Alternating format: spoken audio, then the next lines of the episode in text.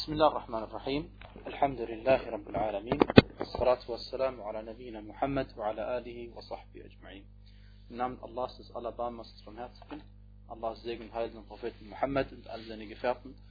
Ähm, ich bezeuge, dass es kein Gott gibt außer Allah und dass Muhammad sallallahu alaihi wasallam Allahs Diener und Gesandter ist.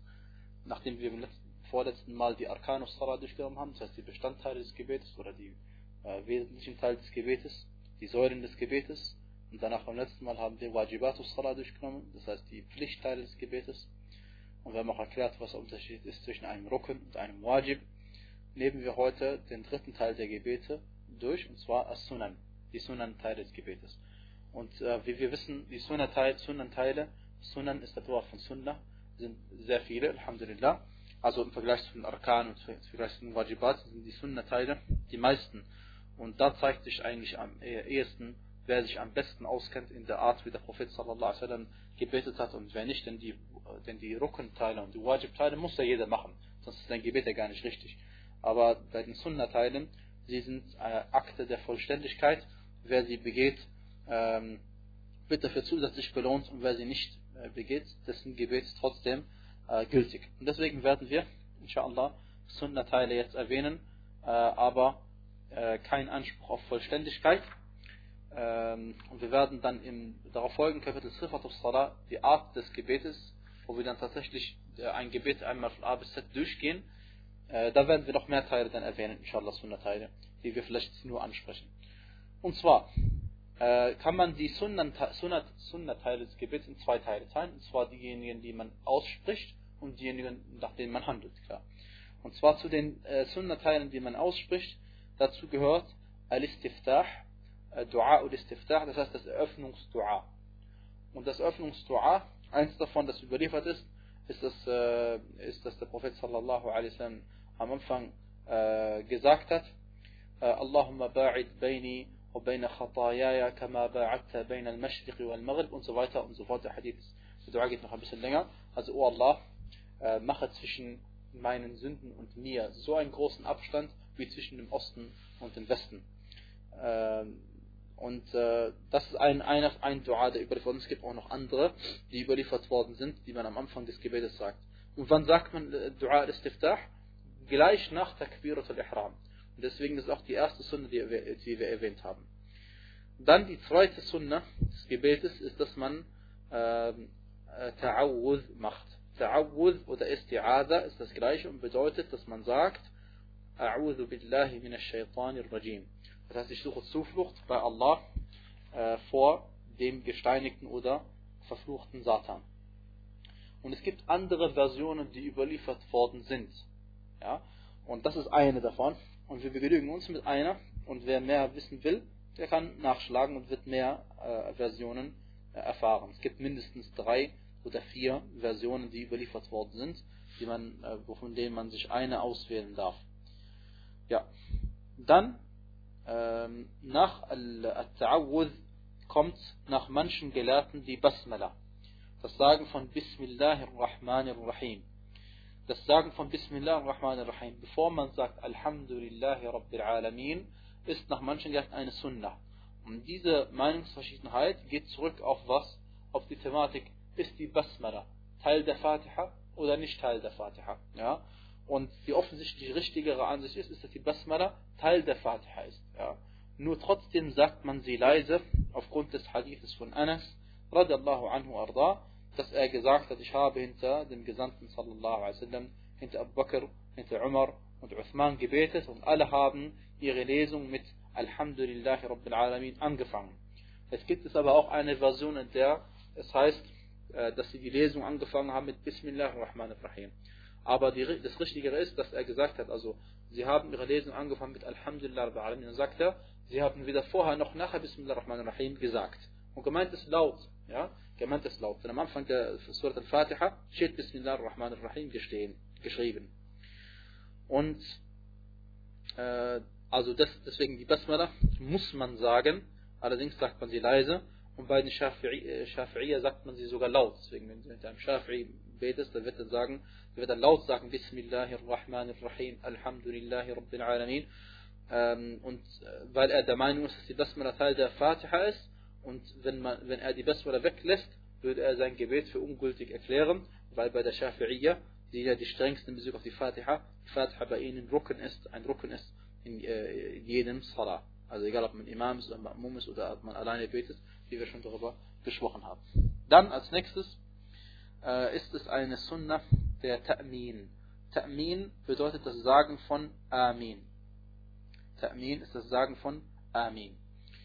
Und ähm, das ist eine Sunnah und da sieht man den Wert der Sunnah, denn der Prophet sallallahu alaihi wasallam hat gesagt, wenn man, äh, wenn der Imam Waradallin sagt, dann sagt ihr Amin. Denn derjenige, der gleichzeitig mit den Engeln Amin sagt, dem werden seine vergangenen Sünden vergeben. Und jetzt fragt man sich jemand, der Sunnah-Teile weglässt, weil er sagt, muss man ja nicht, man ist ja nur Sunnah. Ja? Brauchst du nicht, dass Allah dir deine Sünden vergibt? Das ist nur, wenn du sagst Amin. Okay? Ähm, was ist, wenn du äh, die anderen Sunnah-Teile alle verrichtest? Allah subhanahu wa weiß am besten Bescheid, wie er die Sachen vergelten wird. Ja? Aber eine Sache wissen wir mit Gewissheit, für jeden Menschen, der an Yom al-Qiyamah glaubt, er weiß, dass die, die, eine gute Tat kann der Grund dafür sein, dass er gerettet wird. Eine gute Tat kann Grund dafür sein, dass Allah sie vermehrt und dadurch deine Waagschale schwerer wird. Ja? Und eine Tat mit Ikhlas, Allah weiß am besten, wer sie belohnt. Ja? 700, zehnfach mindestens. Vielleicht 700-fach und vielleicht noch ein Vielfaches davon. Dann äh, das Lesen äh, äh, und natürlich das Amin, wenn man hinter dem Imam betet, auch wenn es ein extra Kapitel gibt für Salat al-Jama'a, äh, hinter dem Imam sagt man natürlich gleichzeitig mit dem Imam, aber man wartet kurz ab, bis er anfängt, Amin zu sagen, dass man ihm nicht also zuvorkommt. Ja. Damit das alles auf jeden Fall gleichzeitig geschieht. Dann das Lesen nach der Fatiha. Sobald man gesagt hat, Waladhalin, ist man mit der Fatiha fertig.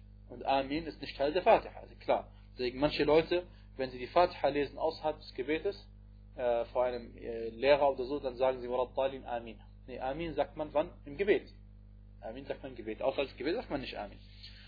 Und äh, die äh, und offensichtlich, weil es durch Fatiha ist ein Dua. Klar. Man sagt es ja im Gebet und man bittet Allah um Rechtleitung und so weiter und so fort. Deswegen sagt man am Ende Amin, was so viel bedeutet im Islam, die, wo Allah erhöre. Allahumma stajib, heißt es ja. Dann, also das, aber das Lesen nach Waraddalin, irgendeine Surah danach oder ein Vers danach und so weiter und so fort, ist eine Sunnah. Ist eine Sunnah. Und äh, das heißt, wenn man liest, wird man dafür belohnt. Und der Prophet sallallahu alaihi wasallam hat nach der Fatiha äh, gelesen, und zwar in welchen Gebeten?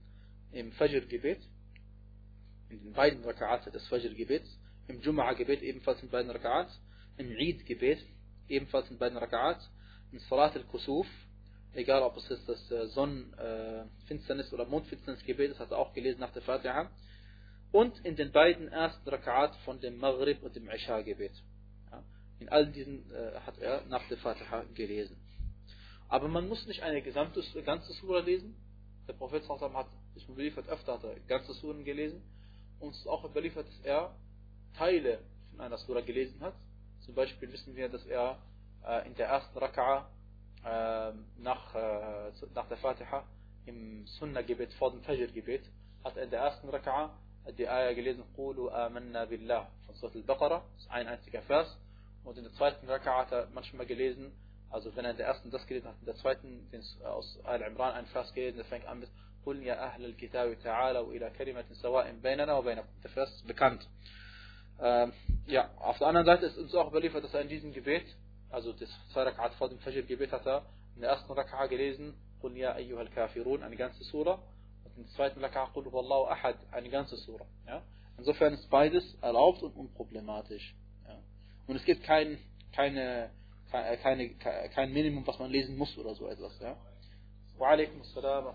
Sondern was man äh, lesen soll, soll Sinn machen, das ist wichtig. Man, macht, man liest nicht einfach irgendein Vers, zum Beispiel, äh, meinetwegen, إذا جاء نصر الله والفتح und dann sagt man Allahu Akbar. Das macht gar keinen Sinn. Ja. إذا جاء نصر والفتح heißt, wenn Allahs Sieg oder Hilfe kommt und die Eröffnung, die Befreiung, ja, das, dann, was ist damit? Das macht keinen Sinn. Lies die Surah zu Ende, das ist schon kurz. Auf jeden Fall, äh, dann, äh, Klammer auf, Klammer zu, muss man, das erwähnen wir jetzt hier, ähm, ähm, inkonsequent, weil äh, man muss natürlich aus dem Mushaf äh, al-Imam lesen. Ja? Man kann nicht, man muss aus dem Mushaf lesen, den die Sahaba, möge Allah mit ihnen zufrieden sein, gesammelt haben und darf sich nicht außerhalb äh, der Lesen befinden. Ja. Okay, dann äh, eine kleine Sache, eine kleine Sache. Äh, bei Salatul Janaza, beim Totengebet, was da gibt es eigentlich ein Kapitel darüber, aber beim Totengebet sagt man Dua al-Istiftah nicht. Und äh, beim Totengebet kann man aber nach der Fatha auch Koran lesen, wie es authentisch überliefert worden ist. Ja. Gut, dann gehört zu den weiteren Sunnah, Sunnen des Gebetes, man sagt, wenn wir gesagt haben, Sami Allahu liman hamida, und dann sagen Rabbana wa lakal hamd, das ist Pflicht. Ja? Wir haben gesagt, was Pflicht ist, wenn man Imam ist, was Pflicht ist, wir haben gesagt, Rabbana, wir haben gesagt, Sami Allahu liman hamida, das ist Pflicht für den Imam und für diejenigen, die alleine betet, und Rabbana wa lakal hamd, das ist Pflicht für alle. Das haben wir gesagt. Und danach gibt es noch weitere Dua. Ja, es gibt Dua hat nicht auf, es gibt überliefert, weiter als das Mil as-Samawati und Mil ma shi'ta min shay'in ba'd und so weiter und so fort. Es gibt also noch mehr, was man alles nachlesen kann, zum Beispiel in Hesn und Muslim. Hesn und Muslim, Alhamdulillah, gibt es auf Deutsch übersetzt.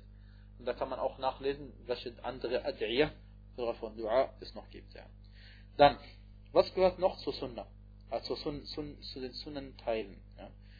Äh, wenn man Subhana Rabbi al-Azim sagt, in äh, der Verbeugung, sagt man es einmal als Pflicht, haben wir gesagt. Und was darüber hinausgeht, ist freiwilliges Sunnah. Und, die, äh, und, der, und überliefert ist, dass der Professor dreimal gesagt hat, regelmäßig. Äh, allerdings, wenn man mehr sagt, davon auch mehr. Und er hat sicherlich auch mehr als dreimal gesagt, wenn er in seinem Nachtgebet die, die Sujuden so länger gemacht hat, oder jetzt in diesem Fall den, den Rukur, Subhan Rabbi al-Azim. Äh, ja. Dann, genauso, Subhan Rabbi al-A'la im Sujud ist ebenfalls eine Sunnah, äh, dass man es mehr als einmal sagt. Einmal ist Wajib, Pflicht, aber zweimal, dreimal, viermal, fünfmal ist dann Sunnah und ist keine Pflicht.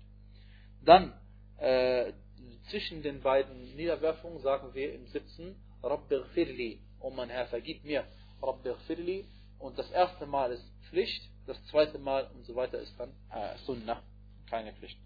Was auch zu den Sunnah-Teilen gehört, ist, dass man äh, wenn man den zweiten Tashahud fertig gesprochen hat. Und wir hatten gesagt, dass die richtigere Ansicht ist, dass das Sagen von Allahumma salli ala Muhammad wa ala ali Muhammad kama sallaita ala Ibrahim wa ala ali Ibrahim und so weiter und so fort, dass dieser Salah auf die richtige Ansicht ist, eine Sunna ist. Ja? Und nach diesem manche Gelehrte haben gesagt, Fard, manche haben gesagt, richtig ist, es Sunna ist. Und nach diesem Sagen von Allahumma salli ala Muhammad äh, sagt man, wie es berichtet ist, sucht man Zuflucht bei Allah subhanahu wa ta'ala vor vier Dingen. Und zwar äh, erstmal Allahumma inni a'udhu bika min azabi jahannam. Ich suche Zuflucht vor dir, wo Allah, vor der Strafe der Hölle. Und min azab al-qabr und vor der Strafe des äh, Grabes. Und min fitnat al-mahya wal-mamat und den Versuchungen des Lebens und Sterbens. Die Versuchung des Lebens und Sterbens Und min fitnat al-masih al-dajjal und vor der Versuchung des falschen oder des verrückten Messias. Und äh, danach ist es auch wieder Sunnah, dass man Dua macht, was man möchte. Dann, äh, der Prophet sallallahu alaihi wa sagte, ثم ليتخير من المسألة ما شاء. Das heißt, und danach soll man an Dua sprechen, was man möchte. Nachdem man diesen Dua gesprochen hat, oder auch wenn man nach dem Salah auf den Prophet damit fertig ist, darf man auch schon Dua sprechen, was man möchte. Ja? Egal, was man sich von Allah wünscht, verlangt, soll man diesen sprechen. Ja, es ist natürlich noch viel mehr überliefert als das, was ich jetzt gesagt habe. Äh, zum Beispiel äh, sagte Abu Sa'id al-Khudri, radiallahu anhu arda, Abu Sa'id al-Khudri gehört einer, zu den, von, einer von den sieben Sahaba, die bekannt geworden sind dafür, dass sie viele Hadithe des Propheten überliefert haben. Okay? Und er sagte, حذرنا قيام رسول الله صلى الله عليه وسلم في الظهر والعصر wir haben abgeschätzt, wie lange der Prophet sallallahu alaihi wasallam im Mittags- und Nachmittagsgebet stand. Nee, stand, ja. فحذرنا قيامه في الركعتين الأولين من الظهر قدر ثلاثين آية. Also, wir haben geschätzt, dass sein Stehen in den ersten zwei Raka'at vom Dhuhr-Gebet etwa so lang ist, wie lange man braucht, um 30 Verse zu lesen. 30 Verse nur als Maßstab sind so viel wie Surat al-Mulk. Surat al-Mulk besteht aus 30 Versen. Das sind also zweieinhalb Seiten aus dem bekannten Druck aus Medina. So lang ungefähr stand er im ersten Raka'a vom Dhuhr-Gebet. Ja? Äh, und der zweiten Raka'a ebenfalls. Äh, und der Sahabi sagt aber, er kriegt eine andere Erklärung, ist die gleiche. Er sagt, er blieb so lange stehen, etwa 30, Ay 30 Ayat, und sagte etwa so lange, wie man braucht, um Surat al-Sajda zu lesen. Surat al-Sajda besteht ebenfalls besteht aus drei Seiten. Surat al-Sajda etwa so lange wie Surat al-Mulk, besteht aus drei Seiten, also ein bisschen länger. Okay? Äh, wie lange braucht man ungefähr, um diese Surat zu lesen? Wenn man normal liest, braucht man ungefähr zwei Minuten pro Seite. Das heißt sechs Minuten ungefähr. Stand in der ersten Raka und im zweiten Raka hat gelesen. Nach der Fatiha. Okay? Oder mit der Fatiha. Und dann sagt er, وحذرنا قيامه في الآخرين أو في, في, في, في الأخريين على النصف من ذلك. In den zweiten, weiteren Raka'aten, dritten, vierten, hat er, stand er halb so lang, wie in den ersten beiden. Also, was bedeutet das? Das bedeutet, dass er nach der Fatiha Koran gelesen hat. Okay?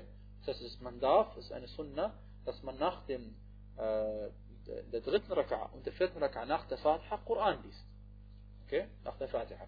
Also stand er ungefähr da nochmal so drei Minuten nach der Fatiha Koran gelesen. وحذرنا قيامه في الأولين الأوليين من العصر على قدر الأخريين من الظهر Und die ersten zwei Raka'at des Asr-Gebetes haben wir geschätzt, dass sie so lang sind in etwa wie die letzten beiden vom Dhuhr. Diese Minutenzahl kommt von mir, klar. Ja? Also etwa drei Minuten, drei Minuten ersten zwei Raka'at des äh, Dhuhr-Gebetes. Also die ersten zwei Raka'at des Asr-Gebetes waren so lang wie die letzten beiden des Asr, des Dhuhr-Gebetes. وحذرنا قيامه في الأخريين من العصر على النصف من ذلك und die letzten beiden Raka'at des äh, Asr-Gebetes waren etwa so lang wie die Hälfte der ersten beiden Raka'at des Asr-Gebetes ebenfalls. Also ist nochmal eineinhalb Minuten ungefähr hat er gelesen. Es gibt Leute, die, die, die, die stehen nicht mal zehn Sekunden nach der Fatiha. Oben. Das gibt es auch, ja. Also auf jeden Fall, dieser Hadith ist bei in den Sunan von Abi Dawud, rahimallah, überliefert und Al-Albani, rahimallah, sagte, der Hadith ist sahih. Ja, ähm, möge Allah uns den Erfolg verleihen, das umzusetzen, ja. Übrigens, wenn man nicht viel Koran auswendig kann, dann kann man auch Suren wiederholen, das ist gar kein Problem. Also man kann Surat Quran Allahu Ahad 50 Mal sagen. Das ist überhaupt kein Problem gewesen, ja. Gut. Dann ähm, haben wir einige Sunnen, äh, was die Handlungen angeht. Und zwar, äh, erste Sunna des Gebetes ist äh, die, das Heben der Hände beim Sagen vom ersten Allahu Akbar. Ja. Das Sagen von Allahu Akbar äh, ist eine Sunna. Also man, äh, der Schuld ist Allah. Das Sagen von Allahu Akbar ist ein, ein Rücken. Aber das, das Heben der Hände beim Sagen von Allahu Akbar ist eine Sunna. Ja. Und äh, man hebt die Hände entweder in Höhe der Schultern, wie es bei Sahih Bukhari überliefert ist, und wie es, äh, oder bei Höhe der Ohren, wie es bei Sahih Muslim und bei Sahih Bukhari, also überliefert worden ist. Wallahu ta'ala a'lam. Und ebenfalls äh, äh, ist es überliefert äh, bei Bukhari und bei Muslim, bevor man zum Rukur geht, also man Koran fertig gelesen hat, sagt man Allahu Akbar und geht zum Rukur. Und ebenfalls, wenn man sich vom Rukur hochhebt und sagt Sami Allahu liman hamida, dann, äh, dann steht man und sagt man Rabbana Hamd und hebt auch dabei die Hände, äh, wenn man hoch, äh, hochgeht oder beim Hochgehen. Ja. Ähm, des Weiteren äh, ist überliefert worden, dass man, das ist auch eine Sunna, dass man beim Stehen im Gebet seine rechte Hand auf die linke Hand tut im Gebet. Ja. Also nicht, dass man die Hände einfach unten lässt. Und das, was ähm, über Imam Malik, rahimahullah, überliefert worden ist, und deswegen manche Malikiten ihre Hände nach unten lassen, da hat man Irsal. Äh, das ist übrigens äh, ein falsches Verständnis von dem, was Imam Malik gesagt oder gemeint hat, denn er wurde gefragt nach Al-Qabd dann sagte er, La ba'sa bihi fil nafli wa akrahuhu fil fard. Er wurde gefragt über Al-Qabd. Und Al-Qabd wird bezeichnet in der Sprache sowohl für das Tun der rechten Hand auf die linke Hand, nennt man Qabd, anstatt Irsal, das ist ein Irsal. Qabd nennt man das eine auf die andere. Und Qabd wird auch verwendet für das hier, dass man mit der einen Hand auf die andere Hand greift. Okay? Und anscheinend hat Imam Malik rahimahullah von dieser Überlieferung nichts gewusst. Und deswegen hat er gesagt, sollte man es in der Nafila, im Nafila-Gebet machen, Pfeilengebet machen, äh, ist es kein Problem, aber ich verabscheue, dass man es im Fard-Gebet macht. Okay? Und, äh, und der Beweis dafür, dass er nicht das gemeint hat, dass man, äh, dass er nicht gemeint hat, dass man die rechte Hand auf die linke Hand tut, ist, dass er in seiner Hadith-Sammlung, hat eine Hadith-Sammlung, heißt Al-Muwatta, ja? und dieser Muwatta galt, bis Al-Bukhari kam, als das authentischste Buch nach dem Koran, ja? weil, es, weil, es, weil es Hadithe beinhaltet, äh, die, die eine goldene, man nennt sie die goldene Überlieferungskette. Manche Überlieferungsketten sind die goldenen. Man sagt, das sind die authentischsten überhaupt. Welche die authentischsten überhaupt sagen manche Gelehrte, und zwar, wenn Malik, rahimallah, überliefert über Nafi' und Nafi' über Abdullah ibn Umar, anhu, er über den Propheten, sallallahu alaihi wasallam. Manche sagen, das ist die goldene Überlieferungskette. Also, authentischer geht's nicht. Und äh, davon hat er einige Hadith in seinem Muwatta. Das bedeutet, zwischen Imam Malik, rahimahullah, und zwischen dem Propheten, sallallahu alaihi wasallam, gibt es Hadithe, die wie viele Leute zwischen ihnen haben? Genau zwei Menschen nur. Zwischen ihm und dem Propheten, sallallahu alaihi wasallam. Ja? So viel zur Authentizität von Hadithen, weil manche Leute, und einer davon ist ein Sahabi, über den wir uns gar keine Sorgen machen, wenn wir einen gesunden Glauben haben. Das heißt, der Einzige, der kein Sahabi ist, Nafi' selbst, der Malik, Malik kannte ihn selbst, Imam Malik, rahimahullah, äh, und das war's, ja. Und über Nafi' gibt es keinen Zweifel unter den Ulama al-Jarh und Ta'dil, dass er ein vertrauenswürdiger äh, und gelehrter Mensch gewesen ist von den Tabi'in. Und nicht irgendeiner, sondern ein sehr gelehrter sogar, weil er nämlich sein Wissen gelernt hat von Abdullah ibn Umar. Und Abdullah ibn Umar hat es entweder vom Propheten oder von seinem Vater oder von anderen äh, gelernt. Ja. Und das ist Al-Muwatta. Und in, ja, kommen wir schließen mit dem Kreis. In Al-Muwatta gibt es ein Kapitel, das heißt, ähm, Babun Wad'u al-Yumna ala al-Yusra. Kapitel, das Legen der rechten Hand auf die linke Hand. Also im Gebet. Also deswegen gehen wir davon aus, dass Imam Malik nach seinen Hadithen auch gehandelt hat. Ja, das, das, das sagen wir mal. Und deswegen äh, ist das die richtige Ansicht, sowohl im malikitischen Madhab, wenn man das folgt, was Imam Malik gesagt hat, als auch bei den anderen Gelehrten, macht dann die rechte Hand auf die linke. Und wir haben ein Hadith, äh, wo es ausdrücklich erwähnt ist, dass man auch nicht nur die rechte linke tut, sondern auch auf die Brust tut, ja, also in den Brustbereich macht man das. Und nicht unten, nicht drüber und so. Äh, es gibt einen Hadith, äh, der überliefert ist, ähm, der Hadith ist allerdings Mauquf. Ja. Ich erinnere noch einmal daran, was heißt Mauquf, weil das ein Fachwort ist. Ähm, man will nicht immer sagen, der Hadith ist überliefert über einen Sahabi. Ja, also das heißt, also alle Hadith sind über Sahabi überliefert, aber die, der Punkt ist, die Aussage stammt von einem Sahabi und nicht vom Propheten. Der Sahabi sagt etwas und er schreibt es gar nicht dem Propheten zu. Das nennt man dann Hadith Mawquf. Mawquf. Ja. Ähm, und es gibt einen Hadith Mawquf, und zwar über wen? Über Ali ibn Abi Talib radiallahu anhu. Dass er, und der Hadith ist bei Abu Dawud und vielleicht auch bei anderen, dass er seine, äh, seine Hände übereinander getan hat unter dem Bauchnabel. Unter dem Bauchnabel, ja. Und das ist das, worauf sich diejenigen Menschen stützen, die das tun. Ja. Nun, dieser Hadith ist nicht authentisch. Ja. Und für diejenigen, die es genau wissen wollen, in der Überlieferungskette gibt es einen Menschen, der ist Abdurrahman ibn Ishaq, und da wurde das Daif eingestuft, und deswegen ist der Grund, warum der Hadith nicht authentisch ist. Ganz einfach, ja. Und was authentisch überliefert worden ist, ist, dass man diese rechte Hand auf die linke Hand tut, und zwar auf die Brust, ala sadr, ja. Und das gehört übrigens, das, das Legen der rechten Hand auf die linke Hand, gehört übrigens zu den äh, Sunan al-Mursalin, zu den Sunan der Gesandten, äh, also nicht nur von Muhammad sallallahu alaihi wasallam, sondern auch der Gesandten vor ihm. Das ist eine von den Hinweisen darauf, dass die Propheten vor uns ebenso gebetet haben, wie wir gebetet haben. Wallahu a'lam. Äh, dann weiterhin, ähm, dass man im Gebet auf die Stelle schaut, wo man Sujud macht. Das heißt, man schaut nicht nach oben, nicht nach unten, nicht nach links, nicht nach rechts, sondern man schaut genau auf die Stelle, wo man sein Gesicht niederwerfen wird. Und der Beweis dafür ist der Hadith von Bilal, radiallahu anhu, denn Bilal war der Einzige, der den Propheten sallallahu alaihi wasallam gesehen hat, als er in der Kaaba gebetet hat, also innen drin, im Gebäude, manche innen drin. Äh, und dann hat er das Gebet des Propheten sallallahu alaihi wasallam beschrieben und gesagt, dass er die ganze Zeit seinen Augen Blickkontakt hatte mit der Stelle, wo er Sujud gemacht hat. Ja. Und deswegen sagen wir, das Richtige ist, dass man dorthin schaut. Und was manche Gelehrte gesagt haben, dass man im äh, Salah äh, zur Kaaba schaut, wenn man bei der Kaaba ist, das, das bedarf eines Beleges. Auf, äh, das bedarf eines Beleges. Also, weil manche sagen, das Anschauen der Kaaba ist eine Ibadah. Ja? Dieser Hadith ist nicht authentisch. Auch das Anschauen in den Mushaf des Koran ist eine Ibadah, sagt manche. Der Hadith ist auch nicht authentisch. Okay? Also wenn man, äh, wenn man das sagt, muss man das äh, beweisen können. Ja? Okay.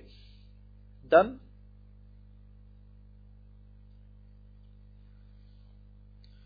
ja, es sind noch so 10 Minuten bis Maghrib so ungefähr. Ne? Gut.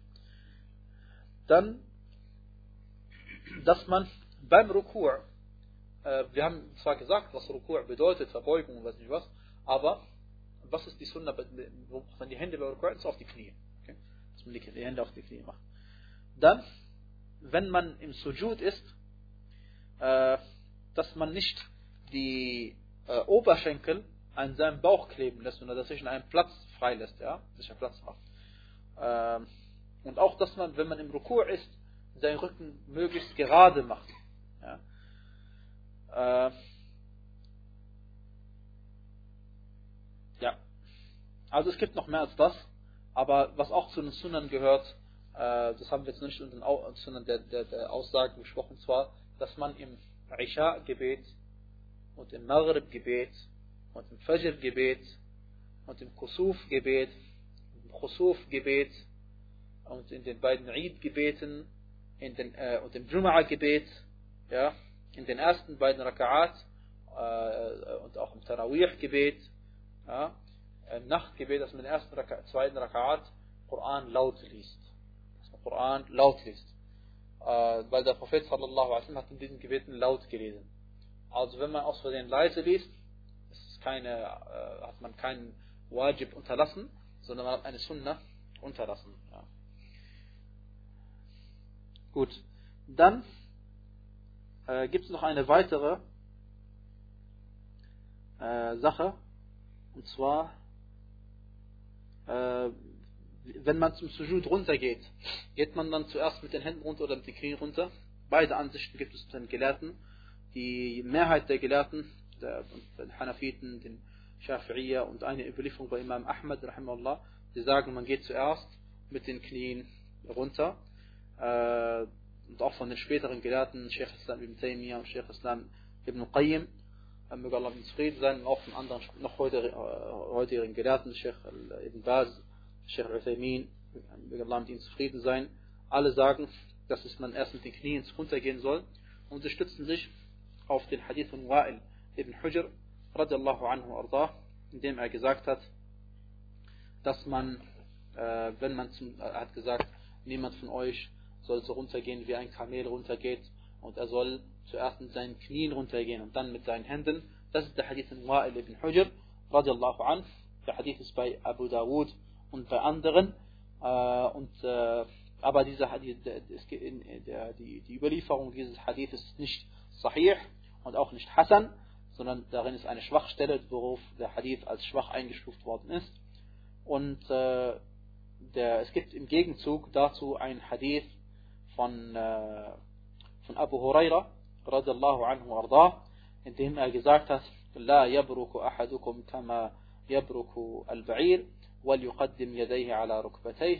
Er sagte, niemand von euch soll sich so runterbegeben wie ein Kamel, sondern er soll zuerst mit seinen Händen runtergehen und dann mit seinen Knien runtergehen. Und dieser Hadith ist sahih. Und äh, äh, das ist, was Sheikh Al-Albani gesagt hat. Andere Gelehrte haben es genau anders darum gesehen, aber vom hadithischen Standpunkt scheint das doch die stärkste Ansicht zu sein. Äh, aber das hindert die, äh, die meisten Gelehrten der Fuqaha nicht daran, trotzdem mit ihren Händen Knie zuerst runterzugehen, weil sie, ähm, weil sie gesagt haben, dass der Hadith von Abu Huraira praktisch verdreht ist. Ja, weil es gibt auch einen Hadith. Also es gibt ein Hadith bei Sahih Muslim, äh, wo der Prophet sallam, also diejenigen äh, beschreibt, die im Schatten Allahs sein werden. Ja, er sagt, dann heißt es, und jemand, der so insgeheim gespendet hat, dass nicht einmal seine rechte Hand davon wusste, was seine linke Hand gespendet hat. Normalerweise, mit welcher Hand spendet man? Der rechten. Okay? Und so ist es auch in anderen Überlieferungen. Und dieser Hadith ist bei Imam Muslim in seinem Sahih-Werk verdreht. Verdreht, ja. Ähm, und äh, weil es muss heißen, jemand, der so insgeheim spendet, dass man, dass nicht mal seine linke Hand davon erfahren hat, dass seine rechte Hand gespendet hat. So heißt die richtige Überlieferung. Ja? Und äh, das gibt es also. Also das Sahih Hadithen, dass der, das Wort vertauscht worden ist. Das kann es geben. Ja? Und Imam al-Qayyim und andere sind offensichtlich der Ansicht, dass dies der Fall ist beim Hadith von Abu Huraira. Deswegen sagen sie, gibt es keinen Widerspruch zu den Hadithen, sondern der eine Hadith ist zwar Sahih, aber er ist vertauscht. Ja. Und Allah weiß am besten Bescheid. Und da gibt es auch noch äh, auch noch äh, weitere Beweise natürlich von denjenigen, die gesagt haben, mit den Händen zuerst runter, die sagen, äh, sprachlich gesehen befindet sich der äh, sprachlich gesehen befinden sich die Knie des Kamels, also das ist arabisch sprachlich, ja. Die Knie des Kamels befinden sich in seinen Vorderbeinen. Knie des Kamels befinden sich in seinen Vorderbeinen. Und der geht, mit was geht das zuerst runter? Mit seinem Vorderteil. Das Kamel geht in Vorderteil runter. Und deswegen äh, geht er praktisch mit seinen Knien zuerst runter und deswegen sagt äh, der Prophet sallallahu man soll nicht mit seinen Knien zuerst untergehen, sondern erst mit seinen Händen, damit man sich unterscheidet von diesem Tier. Diesem Tier ja. Und äh, ja, mehr dazu inshallah nach dem Salat. Bismillah, Alhamdulillah, Salatu Islam ala Rasulillah. Äh, machen wir weiter, wo wir vorhin stehen geblieben sind.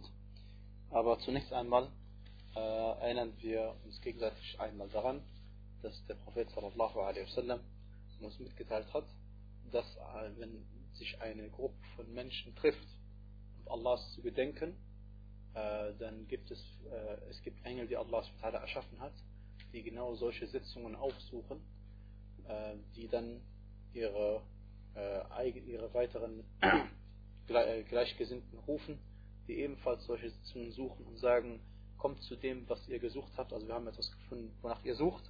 Und dann versammeln sie sich übereinander gestapelt bis zum untersten Himmel hochgestapelt, äh, aus also Zufriedenheit mit dem, was diese Menschen dort machen. Und zwar sie gedenken Allahs. Und Allah subhanahu wa ta'ala, äh, am Ende des, der Hadith ist ein bisschen länger als das, aber am Ende solcher Sitzungen, Allah subhanahu sagt, dass er, als er sagt zu den Engeln, ich mache euch zu Zeugen, dass ich ihnen ihren Sünden vergeben habe. Und auch wenn jemand also äh, sich dazu setzt, obwohl er eigentlich gar nicht gekommen ist deswegen, aber setzt sich dazu, um davon zu profitieren, Allah subhanahu wa ta'ala wird sie in diese Barmherzigkeit einschließen. Und das ist Grund genug, Alhamdulillah, dass man an Sitzungen teilnimmt, an denen der, Erbe des Propheten sallallahu alaihi wasallam verteilt wird.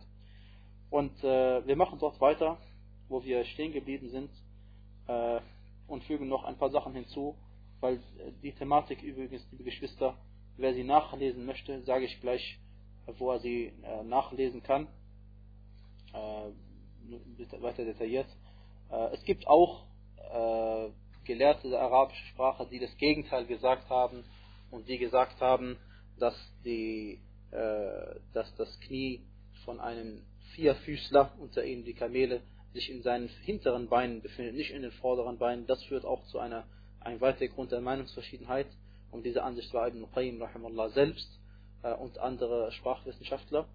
Und äh, was auch äh, zur Meinungsverschiedenheit beigetragen hat, dass Abdullah ibn Umar radiallahu anhu über ihn ist, überliefert durch einen Sahih Isnad, dass er äh, ebenfalls mit seinen Händen zuerst runtergegangen ist.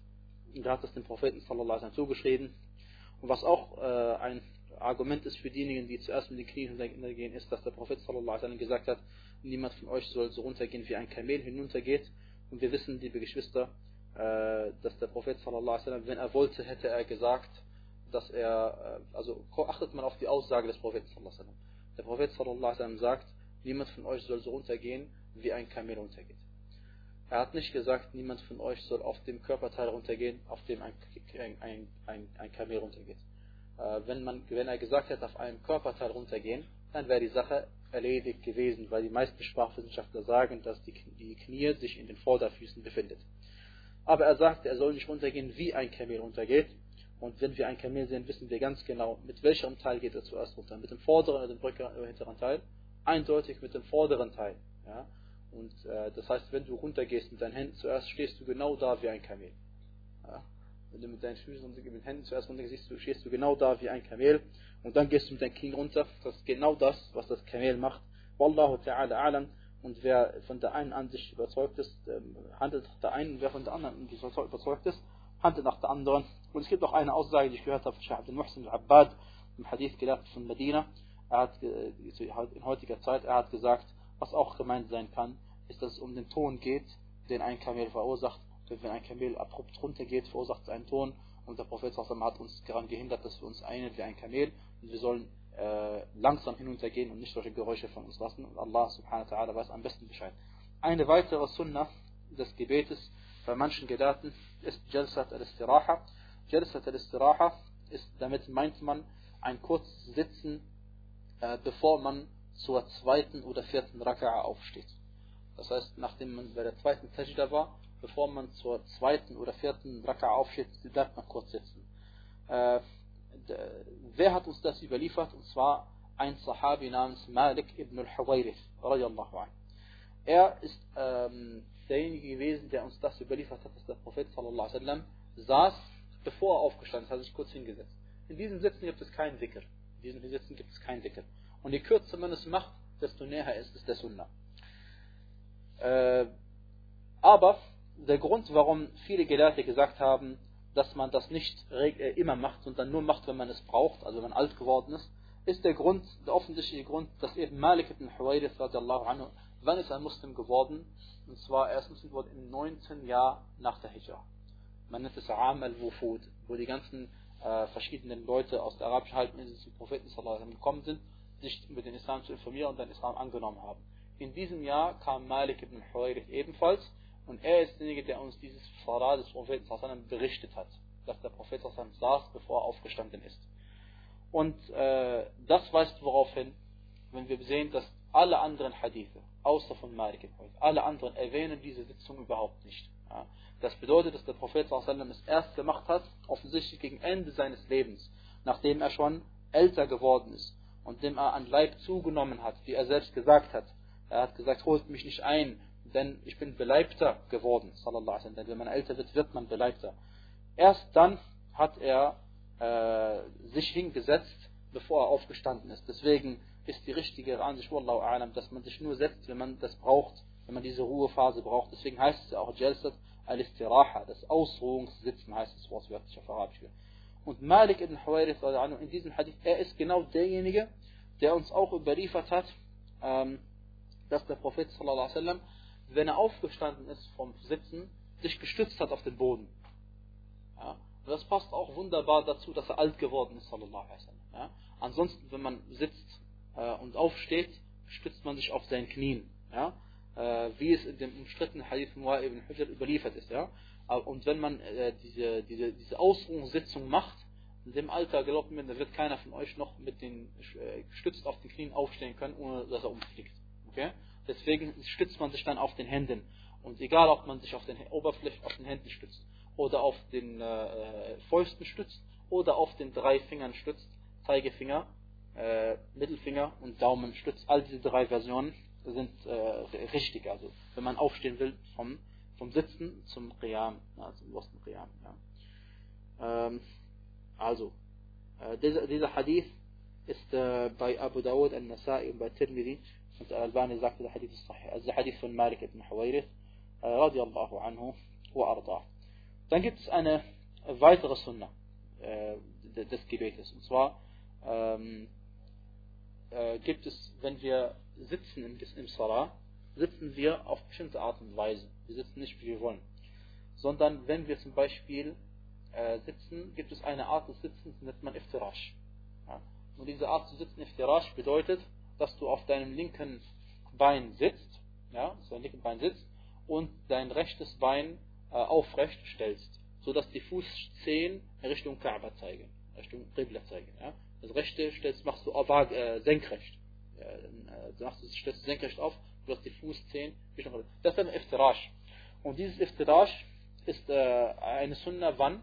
Äh, zum Beispiel zwischen den Sajdas, zwischen den Sajdas sitzt man so, ist eine Sunna.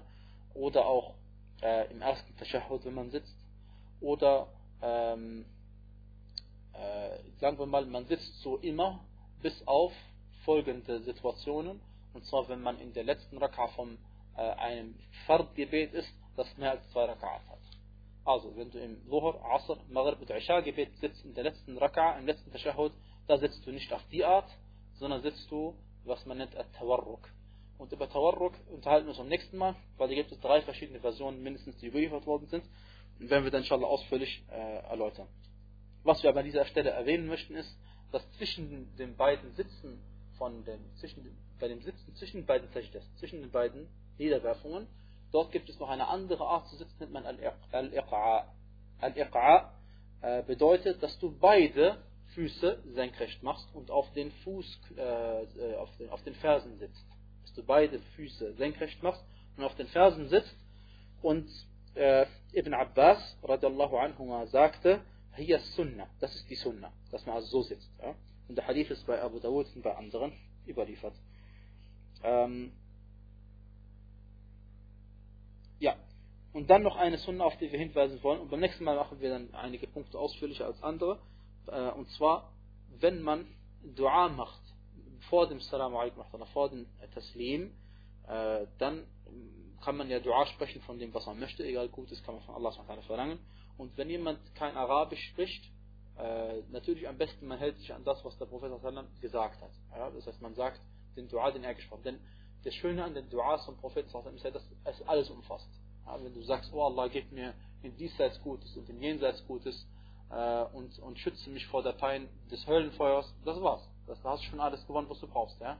Aber manche Leute wollen zum Beispiel, oh Allah, gib mir dieses Auto oder gib mir diese Ehefrau und so weiter, oder Frau zur Ehefrau. Äh, sowas, ja. Das darf man, und äh, weil, weil man darf Allah alles Gutes bitten. Ähm, und wenn man das nicht auf Arabisch sagen kann, als Nicht-Araber, sagt man es in seiner eigenen Sprache. Das ist unproblematisch. Okay? Sagt man das in seiner eigenen Sprache. Ähm, ja. Und es gibt noch andere Sunnah, liebe Geschwister, dass man also auch eine Sutra macht und noch weiteres. Das werden wir inshallah vielleicht noch beim nächsten Mal erwähnen. Äh, inshallah. Ja. Das ist dazu Al-Iqa. Al-Iqa gibt es zwei Formen von Iqa. Das eine ist Al-Iqa al-Sunni, das andere ist das verbotene Iqa. Das äh, Iqa al-Sunni, das ist das, was ich gesagt habe. Indem man auf den beiden Versen sitzt. Und äh, ja, warum sage ich das? Weil ihr werdet Hadithe lesen, wo steht Iqa ist erlaubt. Und ihr werdet Hadithe lesen, wo Iqa steht, ist verboten. Ja? Und sogar im gleichen Buch. Ja? Und der Grund ist, es sind zwei verschiedene Formen von Iqa. Der Iqa, den ich erwähnt habe, ist ein Sunnah, wie Ibn Abbas gesagt hat, ja Äh, und der Iqa, der andere, ist, dass du ähm, mit deinen Pobacken auf dem Boden sitzt und deine Füße in die Höhe machst und so sitzen würdest im Gebet. Ja. Manche haben vielleicht auch andere Formen erwähnt, aber diese Form natürlich, also ist äh, eine Form, die nicht erlaubt ist. Wallahu a'lam. وصلى الله على نبينا محمد وعلى آله وصحبه أجمعين und was ich gesagt habe für die Männer gilt auch für die Frauen das Gebet der Männer und der Frauen ist gleich das Gebet der Männer und der Frauen ist aber das habe ich letztes Mal schon gesagt